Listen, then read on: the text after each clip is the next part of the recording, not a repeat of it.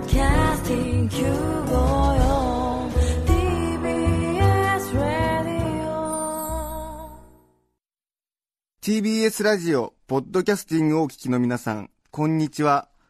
安住紳一郎の日曜天国、アシスタントディレクターの中山一輝です。それでは、12月9日放送分、安住紳一郎の日曜天国、番組開始から10時23分までの放送をお聞きください。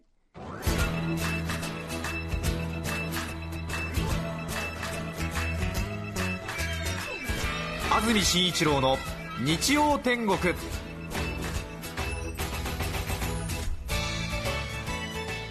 おはようございます。12月9日日曜日朝10時になりました。TBS アナウンサー安住紳一郎です。おはようございます。佐藤さやかです皆さんはどんな日曜日の朝をお迎えでしょうか？今日の関東地方非常に天気がいいですね、はい。えー私もラジオの生放送がなければ多分どこかに出かけているなという感じの天気ですね、綺麗な青空ですね。はい、青空は広がりますしね、はい。太陽からは少し低い角度からね、綺麗に差し込んでおりますし、ちょっとなんかこう空気も身の引き締まる感じでいながらも清々しいという、そうですね。えはい。ー本当に気持ちのいい冬晴れの一日になりましたけども。ぜひラジオに午前中はお付き合いいただきたいなとは思いつつも多分無理だろうなという実感がありますけれども、えー今日は本当に、えーあの放送局員という垣根を越えまして多分今日はお出かけした方がいいんじゃないかなっていうような。ね。えーこういう日はあの奥さんのお買い物付き合っても、まあ、そこそこ機嫌よく最後までいられるんじゃないかなと思いますし、公園を散歩するだけでも十分に人生を謳歌できるんじゃないかなと思いますね。はい、ぜひラジオを捨て街に出てみてはいかがでしょうか。午前中はラジオにお付き合いいやいや、今日はね出かけた方がいいと思いますよ。多分なかなかないですよね、こんな気持ちのいいねね。冬の一日は。はい。ねえ首都圏は随分空気も汚れていると聞きますけども、今日は結構遠くまで景色が見えますからう、ん。一昨日ぐらい少し雨降りましたかね。パラッと。えーそういう影響でしょうか、空気もね少し綺麗なのかもしれませんが、はい、もしかすると富士山が見えてますよという方もねいらっしゃるんじゃないでしょうかね。はい。はい。関東地方、朝からすっきりと晴れているところがほとんど、日中はこのまま冬晴れの一日が続くそうです。北部の山沿いの一部で雪の降るところもあるそうですがその他の各地は天気の崩れることはなさそうです。日中の気温は昨日よりやや低いところが多く北寄りの風が吹いて体感的にも体で感じる温度的には寒くなりそうということですね、明日も晴れの天気が続きますが朝は冷え込みが強まる見込みだということです。現在赤坂の気温が11度、はい。うん。少しねいつもより暖かいかなっていう23度ぐらい暖かいかなっていう感じですもんね、はい、さて12月に入りずいぶん忙しく毎日過ごしてますよという方が多いと思いますが、はい。やっぱりあれですね。あの一昨日ですか夜中仕事が遅くなりまして、ええ。えー自宅に、えータクシーで帰ったんですけれどもものすごい工事やってますね。うん。びっくりしましたね。はい。えーやっぱりね年末年度末になると工事が多いなということでね。車を運転される方はイライラしてるんじゃないかなと思いますけれど、はい。環状7号線環7はい通ったらもう右に左になんかもう本当にあのあのカーレースのゲームのように工事現場が右に左に、いはい。なんとなく工事現場って左からやってくるようなイメージあったんですけども、うん。今度右だ左だで車線変更するんでもう前の車後ろの車で大喧嘩大騒ぎみたいな。タクシーのメーターはぐんぐん上がるし、ねえ。初乗り運賃高くなってるしみたいな。またちょっとイライラして。はいあれ一つの工事現場あるとあれですよね。それであの待ってるタクシーで絶対メーターぐんぐん上がっててですね。それぞれのところでね、うん。1万円単位ぐらいでガッシャンガッシャンメーター上がってんだろうなと思うと、はい。すごいお金の無駄遣いだななんていうふうに感じますけどね、うんそういう点ではタクシーの運転手さんはあまりイライラしなかったりするんですかね。あメーターがガシガシ上がってるから、はい。どうなんだろうね、でももう少し回転よく回してたくさんお客さん乗せたいっていうふうに思うのかもしれないですし、すね。年末だし、ねえあれはあれでしょ？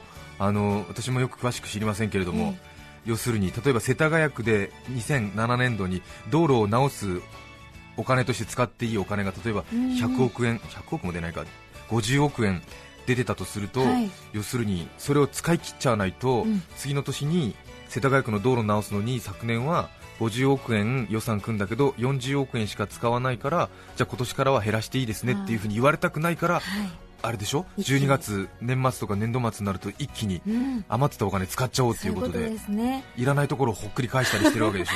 そうなんですかね。そうですよね。でそれずーっとそれは問題点だって言われてるけれども、ええ。誰も一向にその傾向を直そうとしないですもんね。そうですね。ねえ誰か政治家がやってるんでしょうけどね、うん。そんなに強いリーダーシップを発揮して声高に叫んでる人最近見ないですもんね。確かに。うん困ったもんだなっていうかあれですね。うん ちょっとなんかう。うん、いつもそれ考えますけどね、えよくないですよね。えよくないですね。と思うんですけどね。結局変わらないじゃないですか。また来年もきっと年末になると混みますねってずっと言い続けるわけですよね。ええええーやっぱりこう一度反映したものはね衰退していく方に行くんでしょうねきっとね。そうですね。そうですよね。いつかみんなが気づいてああうん遅かったっていう風になるんでしょ？ねさあまあ見ろって感じですよ本当に。早い対策を。本 当に。すいません。まあねええ。放送担当してる私たちとかもね声高に本当は叫んでいかなくちゃいけないんだけれども、はい。なんとなく痛みに慣れてしまってうん。仕方がないという一言で片付けてるわけですけれども、そね。それじゃいかんということですよね。はい。うん。でも確か12月の下旬ぐらいになったら工事を減らすようにうん試みますみたいな CM を聞いたんですけれども。あそうなんだ、はい。え。ー何故下旬なんだろうね、それまではやるぞっていう。そうですよね、うん、工事関係者の人も12月お忙しいんですもんね、ええそうですよね。ねえ。はい。なんかこう予算の使い切るねあの、うん。期限が8月とかだったらね、ええ工事の人もあったかくて済むだろうにと思いますよね。そうですね。こんな寒い冬に。こんな寒い冬にやらなくても。ありますけどえね、えさて、えー先週はい。青森県ええ。弘前に仕事で行ってきたんですけどもあ最近ずいぶん青森県づいてましてーそうですね。えー今年3回目の青森県ということになりまして、ええーちょっとにわか青森フリークになってるんですけれどもえはい。大変あの風光明媚ないい県だということは皆さんもご存知だと思うんですが、うん今回あの番組の取材で幻のそば津軽そばを探してというちょっと企画ではい。行ってきたんですけれども、えー津軽そばって聞いたことありますか？聞いたことないです。なんとなくありそうだなっていう感じはあるんですけれども、うん。皆さんもなんとなくあー、うん、なんとなく津軽そば、うん、聞いたことあるかなっていう感じだと思うんですけども、うん。実はですねあのうん。非常にあの耳なじみのいいネーミングでありながら、ええ。津軽そば実物はなかなか、えーちょっと風変わりな一品でそば、っていうと打ちたて茹でたて引きたて？三立てって言われる要するにその新鮮っていうか、素早くうん。作業したそばが非常にいいというふうにされている日本文化なんですけども、ええ。津軽そばはその三立てをことごとく打ち破るおそばなんですよね、ほうえーあの3日ぐらいかかるんですよ作るのに。3日？ええ。普通あのそば粉に小麦粉を足したりとかしてはい。二八そばとか言ったりするんですけども、小麦粉を全く使わずにうん。そば粉でしかもそばがきをなんか作るゼリー状のなんかそばがきみたいのを作っておいて、ええ。そこからさらにそば粉に混ぜてで最後はあのー大豆の粉？大豆の粉。ずんだ餅食べる時のあのずんだ粉？はい。大豆をすりつぶしたものを混ぜてそれをつなぎにしておそばにするんですよね、ねえーそれで、えーっと茹でたてだとちょっとその大豆の油臭い感じが取れないので、はい。一度茹でてそれであの茹でたものを1日寝かせてそしてあのかけつゆに合わせて食べるっていうスタイルなんですよね。うん。だからざるそばとか盛りそばの冷たいおそばスタイルはないらしいんですよ、あ全部要そうなんですするにあのあったかいおそばの形態になるらしいんですけど、それで食べるもんですから、はい。あのなんていうんですかねあの立ち食いそば形式が一番その正当な作り方らしいんですよ、はい。茹でて事前に一晩寝かせて、それでそれを翌日なり翌日以降そのあったかいかけつゆに合わせて食べるっていう。うえそれであの多分青森に放送が流れてないんではっきり言うんですけども、はい。あのやっぱり私たちの口には合わない、合わない。うん。あらと合わない。あそうですか、えーあの本当にあの津軽の人はそれが好きで好きでたまらなくて、ええでわざわざあの全国各地で日本そばを食べてるんだけどもやっぱり津軽そばじゃなくちゃって言って地元に帰って津軽そばを食べる人は多いらしいんですがでまた作るのが大変なんでなかなか今それを出すお店がないらしいのであそれで幻、うん。うん。みんなこう探していくぐらいらしいんですけども、やっぱりちょっと津軽そばで育ってない人たちにとってはちょっと口に合わない。あそうですか、うん。癖がある。癖があるっていうかね、あのね伸びてるんだね。やっぱりね。伸びてるってもんじゃないんだよね。あのそばの切れ方が粘土細工並みに切れるんですよ、ええ。モンブランみたいに切れちゃう、ええ。お箸でつまむとそれが切れちゃう、ええ。もうゆるゆるなの。小麦が入ってないんで粘りがないですから。だからパサパサ切れるんですよ。へえ。で食べよう食べようと思ってお箸で食べると全部切れるんで、うん。もう本当にあのおちょっと繰り返しになりますけども、いい例えだったんでもう一回言いますけどもあの、モンブランをお箸で食べてるような感じですね。こう揚げても揚げても切れちゃうっていう。でこうすくって食べなきゃいけないっていう、えあそうですか、えはい、うん、やっぱりどうしても私たちとしてはやっぱり茹でたて打ちたて、ね。ええ引きたてのねやっぱりあのちょっとくみくみっとした食感のあるまあそばの方が美味しいんじゃないかなとか思いつつも、まあねやっぱり郷土食っていうのはそういうものですからね日本人がねアフリカの郷土食を食べて美味しいというふうにまあ思うか思わないかっていうのはね、まあ、やっぱり育った環境が違うっていうのがありますから、えー津軽そばはそれはそれで素晴らしい文化ではあるわけなんですけどもね。うん驚いちゃって、驚いちゃって、えーびっくりしましたね。見た目はね本当にねあの砂場のお蕎麦みたいにちょっと繊細な感じのはい。お蕎麦なんですよね、ええあの麺が細くて。あそうですか。でこうちょっと透き通るような感じの麺なんですけれども、何故ちょっとやっぱり3日かかってるんで伸びちゃってるって感じがあるんですよね、見た目とのギャップが、あそうですね、はい、あくまでもあのね、えー味覚は個人のねあのあはい。そういうものですから、ね。えーあの本当にいいものをすべて美味しいと感じれるかどうかはまあ私のねはい。育った環境によりますから、えー まああの津軽そばーはい。はもちろんいい。私がダメっていうそういうあの話でもあるわけなんですけどね、はい。はい、そういうことでございます。でもね一度食べてみたらいいと思いますよ、はいそうですね、ええ。気になりますね。気になりますね、うん。なかなかそれはあの正当に伝承している人がもう少なくなってきてるらしいので、はい。えーであのお店の中にもうん。青森出身でわざわざ、えー東京に住んでるんですけど食べに来ましたと、あ。とても嬉しい味です。って言ってましたよへねえでも不思議なもんですよね。大体そばってね、ラーメンなんかと違って大体まあ全国平均均一化されてるじゃないですか、味が、えーでもあそこの津軽半島のね、うん。あそこだけはずっとそういうスタイルが残ってるという。うんなんか同じ47都道府県でもそれぞれ文化のね、うん。違いがすごく感じられて面白かったなと思ったんですが、はいさらにですね、ええ。ちょっと津軽そばあの話続くんですけれども、はいはい。あのかけつゆがあるじゃないですか、ええ。かけつゆはね今度はうあの本当にちょっと急にあのバランス取るわけじゃないですけど、ええ。かけつゆはものすごいうまいんですよ、へえ。ええ。でちょっとその麺がそのコシがなくて柔らかい分、ん。かけつゆも若干こうまろやかになってるわけですね、うんう。んえーどっちかっていうとねなんとなくこうお雑煮なんかに、うん。醤油仕立てのお雑煮風のような感じのあの甘さがあるんですよね、はい。ええ。それでどう考えてもでもこの出汁はちょっと天才的な出汁だなというふうに思ってですね、はい。あのーお話を聞いてみたらですねえ魚介だしなので多分煮干しで取ってるんかカツオかなと思うんだけれども、うん。魚介だしのそのなんていうのかなこう口の中に入れた瞬間にこうバッて広がるようなパンチのある魚介だしじゃないんですよ、はうん、なんとなくね煮干しのだしで取ったあうん。味に深さがあるならば上8割ぐらいの上澄みを積んだようなほうほうほう。えー実際の液体をあのすくったわけじゃなくて、はい。その味全体の中上の方をすくってるなっていう感じの、うん。なんかなんていうのかなありがちな表現で言うと品の良い、ええ。あのまろやかな口当たりのする出汁で、これ一体なんで取ってるんですかって聞いたら、はい煮干しじゃなくて、うん。この辺は焼き干しで出汁を取るって言ってです焼ねき干し。焼き干しって佐藤さん聞いたことあります、焼き干しですか？ね聞いたことないですね。えないですよね、はい。私も初めて聞いたんですけど、ええ。その煮干しじゃなくてあ。カタクチイワシを焼いて乾燥させた焼き干しっていう出汁を取るその煮干しの姉妹品があるんですって。あそうなんですか、で津軽そばはその焼き干しの出汁でかけつゆ作るのがやっぱりオーソドックスなんですって、えん。えで青森の上の方に昔の平舘村って今外ヶ浜町っていうらしいんですけども、はい。そこのその非常にあのひなびた漁村なんですけどそこに焼き干し工場があって、うん。そこもついでにあのついでって言ったら失礼ですね、あの足を伸ばしてはい。取材してきたんですけども、本当に手間のかかる作業で要するにカタクチイワシあるじゃないですか魚、はい。を手で頭と腹渡を取って、ええ。それを串に刺して、はい。炭火でこういう風にあのスルメイカ焼くみたいに焼いて、はい。それで焦げないぐらい全体に火通した後に乾燥させて、うん。要するに煮干しと同じような感じに作り上げるんですよね。あー手間かかりますね、で煮干しは頭と腹渡つけてそのままお湯で煮ちゃうから、結構あの魚のなんていうの？一番パンチのある魚の味が全部残ってしまう、はいはい。逆に言ってしまうとちょっと生臭いっていうか、うんうんうん。魚臭い感じが残るんだけれども、はい頭と腹渡を落としてしかも焼いて炭火で焼いてるんで、うんうん。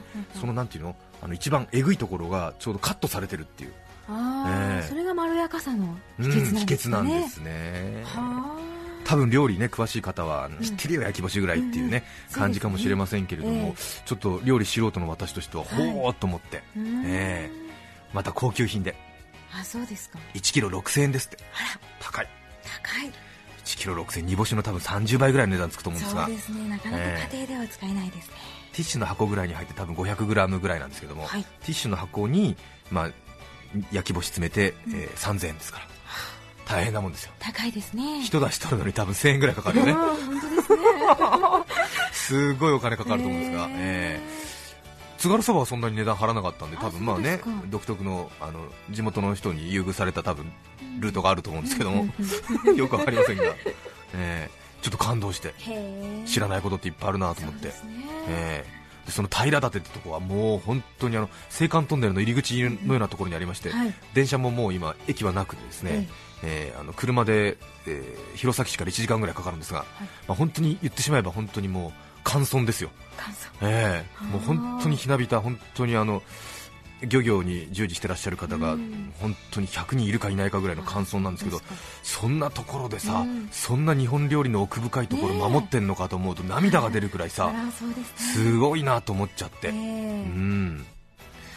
そんな風ななんかこう感銘をねええ。受けてきたんですけど、はい。素敵な出うん。うん。なかなか今回はちょっと充実したはい。青森視察だったんですけども。あそうですか、えへええ。でも一つ問題がありまして。どうしました？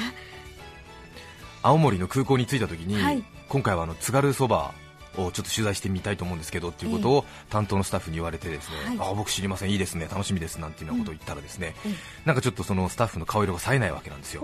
えーそれでなんかお腹でも痛いのかな風邪でもひいたのかなと思ったんですけども、移動の車の中でですね、ええ。おもむろに一冊の漫画を私に手渡したんですが、えーそれはあのグルメ漫画としておなじみの、えー刈谷哲さん原作花咲明さん作画の「おいしんぼ」はい。第100巻だったんですけども、第100巻。ね、はあ。最近発売になったんですけども、ええ。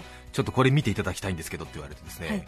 おいしんぼじゃないと思って、うんうんうん。あのね、うん、はいはい知ってるよっつって読んだら、ええ。これから行くはい。その津軽そばのお店ええ。とその焼き干しの工場、は両方とも載ってるの。あら。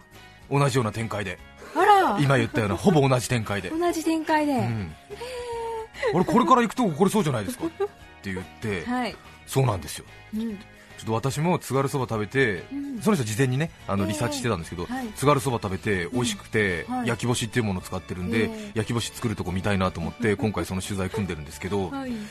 取材して終わった後に「おいしんぼ」読んだら全く同じスケジュール工程で「おいしんぼ」の主人公が同じ店と同じ工場回ってるんですって言っててあなたこの漫画見て真似したんじゃないのっていう言葉が喉元まで出かかってたんですけどもあらそれは困ったねっていう話になって、でね「おいしんぼ」読んでから番組見てねあれ同じことやってる。これ漫画のパクリだわっていうふうに思う方も多いと思うんですよね、ええ困るっていうかお店変えた方がいいよって言ったりとかですね、えあの違うちょっとアプローチの方法ないのかって言ったらですねちょっと当日雪も降ってましてちょっと、はい。あの機動力を奪われてしまってですね、うん。もう仕方がないからもうこれで行くしかないということで完全に美味しんぼを見ながら巡るみたいな感じになっちゃって。同じルート。恥ずかしいっていうかまあその まあねあのラジオ聞きの皆さんはまあそういうこともあるんじゃないかというふうに思うかもしれないんですけども、え一応こういう仕事をやってる人間にとって、ね。なんかと同じことを丸々やるっていうのはとても恥ずかしい、えはい。っていうかねちょっと風上にも置けない感じの 表現者として。はい。それでもう車の中でみんなでブーブーですよ、そりゃ顔も冴えませんね。うん。しかも「おいしんぼ」っていうと結構完成された方のはいしっかりしたね,、そうですね。グルメ漫画ですから、うん。それ以上のものなんてなかなか他のメディアの人に出せるものではないのでね。向こうはね漫画付きだしさとか思って、はい。まあ、こっちも映像ついてるぞとか思いながらも、なんかこうデフォルメとかできないわけだからっはい。それで困ったなとか思って。ね。案の定でそれ先に読んじゃったものだから、はい要するにそのあれですよね、あの同じコメントとかできないわけじゃそないですか。うですね。ええ。で同じ表現とかでなんかしちゃダサいなとか思うわけで、ええ。えーどうしたものかなと思って。でもなんかこうななんていうの？こう 主人公と同じ顔しないようにとか。同じコメントしちゃいけない。同じ感想を持たないようにとかいうふうにしてたらうんなんかちょっと予想以上に疲れてしまったというのがありまして、ね、はい、ぜひあの「おいしんぼ」100巻をはい。見ていただくと 多分そちらの方がよくわかると思います。そうですか。先に見ちゃっていいですか。自分も収録し終わった後にええ「おいしんぼ」読んで、はい。あやっぱり「おいしんぼ」の方が分かりやすいなと思って。そんなことないかもしれません、ということがありました、えー青森県弘前とてもいいところでした。ぜひあのなかなか弘前ねあの、うん。ねっぷたでねあの、ええ。観光で行く以外はなかなか立ち寄る機会ないかなと思いますけれども、美味しいものがたくさんありましたんでぜひ機会がありましたら出かけてみてはいかがでしょうか。はい。さてえー今日のメッセージテーマはこちらです。今日のメッセージテーマはついつい見栄を張ってしまうことということで皆さんからメッセージをいただきたいと思います。メッセージをたくさんいただいています。ご紹介してまいりましょう、はい。川崎市の京成電車大好きさん41歳男性の方いつもありがとうございます。ありがとうございます。ついつい見栄を張ってしまうこと。僕は井の頭線に乗ったら用がなくても駒場東大前駅で降りたりしますなぜかというと東大生に思われたいからです。駒場東大前で降りる人って大体東大関係者が多いような気がするんです。他の乗客にあの人東大生じゃないの？と思われたいんです。僕は41歳です。見た目は若いのでちょっと老けた東大生に思われるんじゃないかと期待しているんです。それから東横線の田園調布でも降ります。俺は田園調布に住んでるんだぞとアピールしてます。この気持ち分かってもらえますか？時間に余裕のある方ですね。そうですね。えー入間市のまだまだひよこのオバタリアンさん女性の方ありがとうございます。ついつい見栄を張ってしまうこと私は美容院に行く前に白髪染めしてから行くようにしています。だって若いお兄様に見られたら恥ずかしいわ。樹海の白髪をおばちゃまの恥じらいかしら。すごいですね。美容院で染めてもらうのではなくて、染めてから美容院へ行く、埼玉市北斗星さん55歳主婦の方スーパーの半額って大好きなんですがカゴに入れるとき半額シールの貼ってあるものを他の商品の下に入れてしまいます。どっちみちレジでわかるのですが、レジの方が、はい、こちら半額になりますって大きい声で確認してくれるんですけれど、それが続くとやはり恥ずかしいですという、見栄を張ってしまうこと、ね、たくさんありますよね、はい。皆さんからメッセージお待ちしています。はい番組にメッセージを送ってくださった方の中から抽選で5名の方に何かと便利でシュールな表紙があなたの日常を演出日展オリジナルノートをプレゼントします。今日のテーマはついつい見栄を張ってしまうこと。皆さんからのメッセージお待ちしています。そして番組では皆さんからの曲のリクエストも募集しています。メッセージにはぜひリクエスト曲も書いて一緒に送ってください。川崎市の虎党さん主婦の方からいただきました。ありがとうございます。愛する阪神タイガースの藤川球児選手の入場曲として今年再発売となったリンドバーグの every little thing every precious thing をお願いします。すごくいい曲です。ということです。それではお聴きいただきましょう。リンドバーグ every little thing every precious thing どうぞ。12月9日放送分、安住紳一郎の日曜天国、10時23分までをお聞きいただきました。番組の途中ですが、リクエスト曲は著作権の問題があり、配信することができません。今日はこの辺で失礼します。安住紳一郎のポッドキャスト天国。今年ももう12月。どんだけ続くのかと思った猛暑日と食品偽装そんなの関係ねえとやり過ごすのも一つの鈍感力。でも消えた年金ネットカフェ難民ははにかみ王子世代にとってどげんかせんといかん問題か。流行にとても敏感。お聞きの放送は TBS ラジオ954